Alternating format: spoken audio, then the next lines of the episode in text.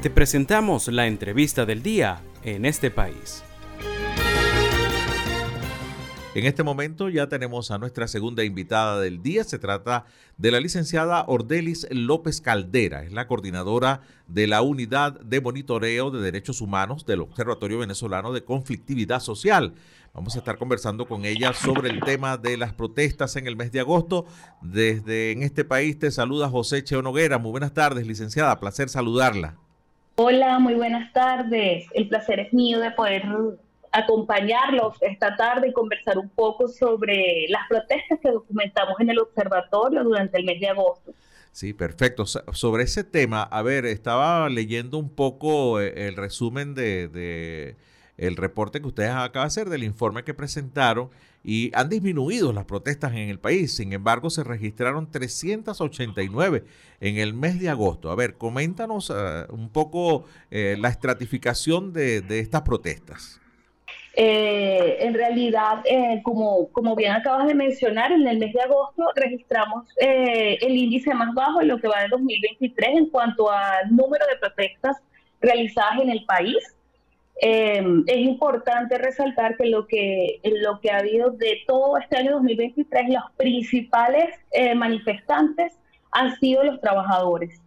la demanda principal en todo el año 2023, tal como en el año 2022, han sido demandas laborales. Eh, los trabajadores de distintos gremios, tanto gremio de educación, salud, em, han salido enérgicamente a protestar por mayores y mejores sueldos y salarios, eh, en defensa también de las diversas eh, beneficios laborales que han perdido a partir de la puesta en práctica el año pasado del instructivo NAPRE, que cercenó diversa, diversos beneficios que ya venían ellos alcanzando en cuanto a antigüedad, eh, vacaciones y otro tipo de, beneficios eh, que ya no perciben los trabajadores en su salario cada mes.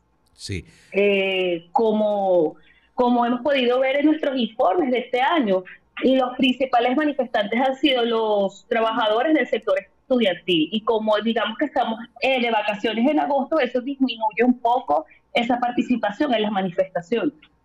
Claro, eso, eso le iba a preguntar, que si eh, es habitual que en agosto disminuyan un poco las protestas porque, bueno, no, están en clase los estudiantes y los docentes también están de vacaciones. Exactamente. Entonces, es normal que Exactamente, eso puede explicarlo un poco. Pero comparando... Sí, sin embargo, también como te... No, que comparándolo con el 2022, eh, ese 41% de disminución fue, fue mayor o, se mantuvo más o menos dentro de, del rango normal.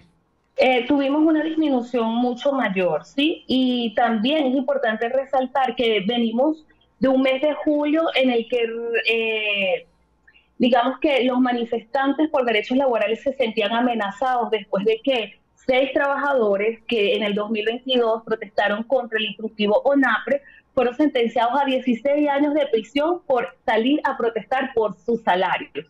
Sí, entonces de cierta manera esos son actos represivos que ciercan o cierran el escenario o el espacio cívico en Venezuela.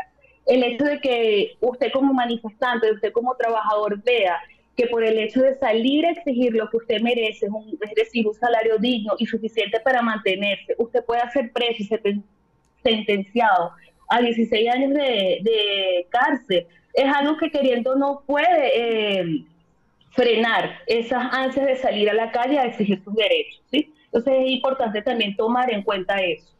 Claro, estamos conversando con Orledis López Caldera, es la coordinadora de la Unidad de Monitoreo de Derechos Humanos del Observatorio Venezolano de Conflictividad Social. A ver, eh, aunque me imagino que está en proceso eh, todo lo que es la data del mes de septiembre para, dar eh, el informe respectivo, he notado en algunos sectores del país que hay una especie de recrudecimiento en el tipo de protesta. Por ejemplo, en el sector petrolero hay una huelga de hambre, incluso con algún trabajador que tuvo que dejarla por, por, por, por un tema de salud, ¿no? Entonces, te comento, dentro de agosto o de lo que ha, usted ha sido el seguimiento de este año, ¿han notado que, el tipo de protesta va, es un poco más contundente, quizás poniendo en riesgo la vida?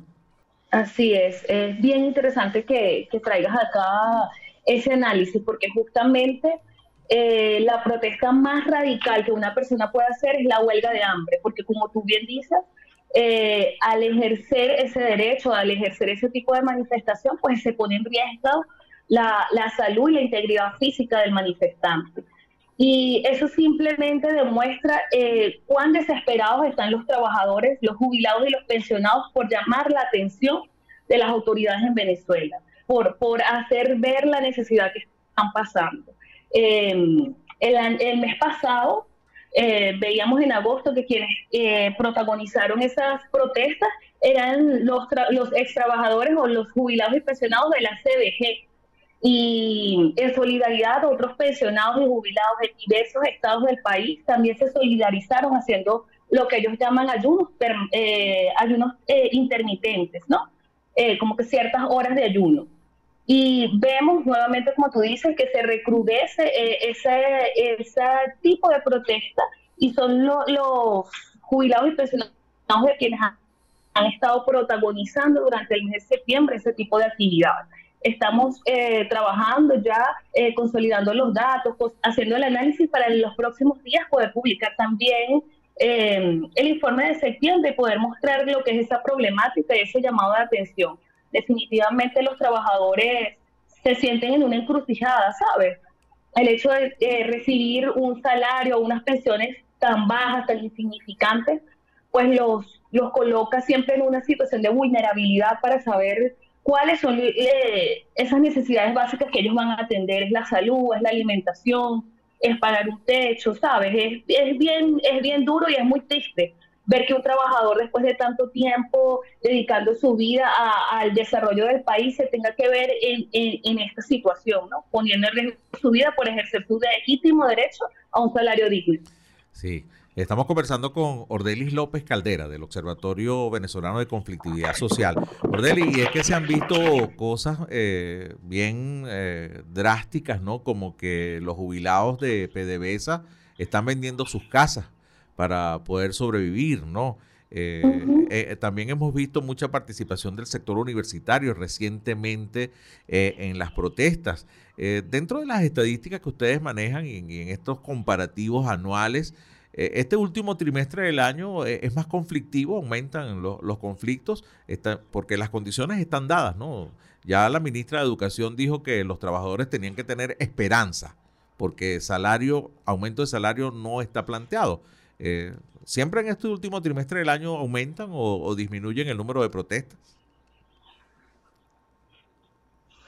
Mira, eh, es impresionante ver cómo, aunque los datos puedan, aunque los datos que nosotros presentamos, que logramos documentar, puedan bajar en algunos registros, se ha mantenido, ¿sabes? Siempre se ha mantenido en pie de lucha el trabajador exigiendo sus derechos. Siempre eh, es alarmante, es alarmante que, que trabajadores tengan que tengan un récord de más de 150 protestas al mes, que lleguen a 300, a 400, ¿sabes? Eh, por ejemplo, en el mes de agosto, los trabajadores reclamaban que ellos habían llegado al día 500 sin un aumento de salario real. Ok, porque en la última vez que se habló de un incremento salarial, realmente era un bono y eso no tenía ninguna incidencia en, en, lo que es el salario, en lo que es la antigüedad, en lo que es el aguinaldo. Y, y es muy triste, es muy triste pensar eso, que, que no, independientemente de, las acciones que el gobierno, que las autoridades sigan tomar a favor del pueblo, eh, nosotros vemos que la gente sigue saliendo a protestar y que, y que son los derechos exigidos desde eh, el derecho a un trabajo y un sueldo necesario y justo, ajustado a la realidad.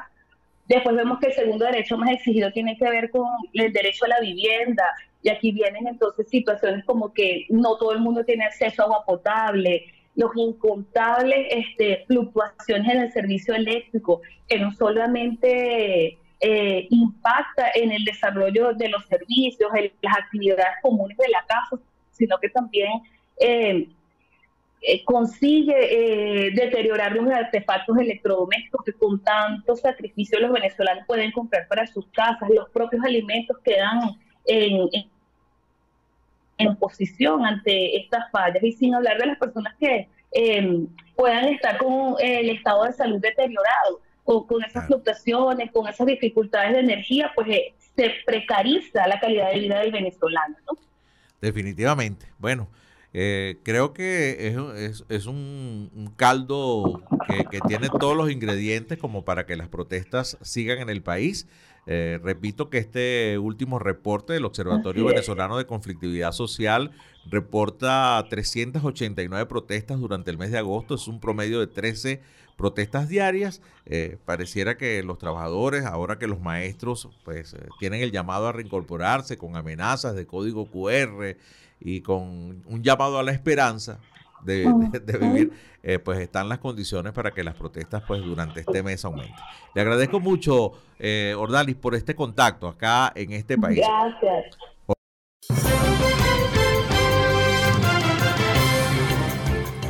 Esto fue la entrevista del día en este país. Para conocer más el programa, síguenos en nuestras cuentas en redes sociales Estamos en Twitter e Instagram como arroba en este país radio y visita nuestra página web www.enestepais.info.